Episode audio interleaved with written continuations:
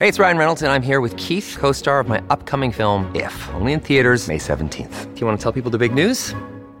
All right, I'll do. it. Sign up now and you'll get unlimited for $15 a month and six months of Paramount Plus Essential Plan on us. Mintmobile.com slash switch. Upfront payment of $45 equivalent to $15 per month. Unlimited over 40 gigabytes per month. Face lower speeds. Videos at 480p. Active Mint customers by 531.24 get six months of Paramount Plus Essential Plan. Auto renews after six months. Offer ends May 31st, 2024. Separate Paramount Plus registration required. Terms and conditions apply if rated PG.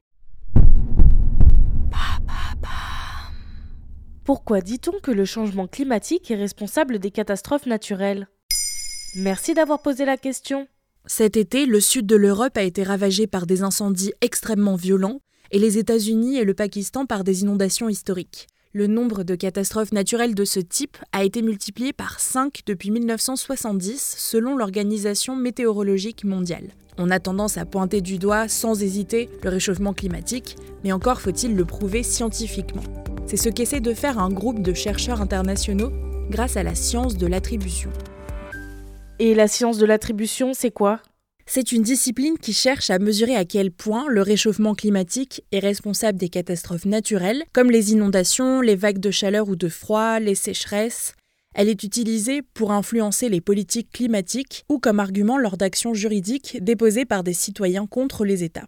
Depuis quand existe cette science? Dans les années 80, Klaus Hasselmann, le prix Nobel de physique en 2021, réfléchit déjà à une méthode pour démontrer scientifiquement les impacts du changement climatique.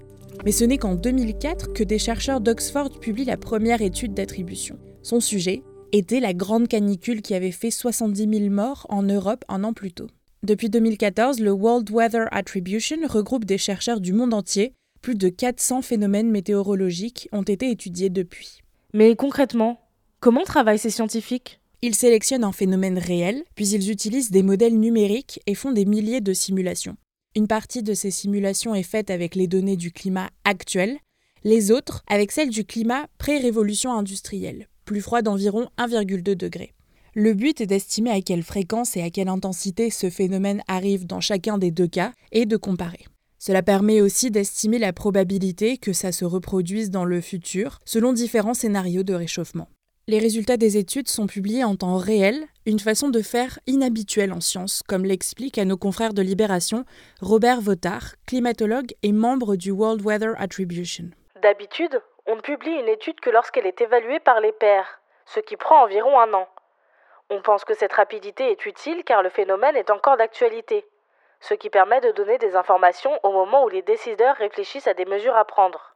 Quels phénomènes météorologiques ont été étudiés récemment? Cet été au Pakistan, les pluies de la mousson, particulièrement violentes, ont fait 1500 morts. Dans son étude publiée en septembre, le World Weather Attribution écrit que Certains modèles suggèrent que le changement climatique a augmenté jusqu'à 50% les précipitations totales. un lien causal a aussi été établi avec d'autres phénomènes, comme la vague de chaleur au Canada pendant l'été 2021. Les thermomètres avaient affiché 50 degrés. Selon les chercheurs, de telles températures seraient 100 fois plus susceptibles d'arriver aujourd'hui plutôt qu'il y a 200 ans. Voilà pourquoi on dit que le changement climatique est responsable des catastrophes naturelles. Maintenant, vous savez. Un épisode écrit et réalisé par Antonella Francini. Ce podcast est disponible sur toutes les plateformes audio. Et si cet épisode vous a plu, n'hésitez pas à laisser des commentaires ou des étoiles sur vos applis de podcast préférés.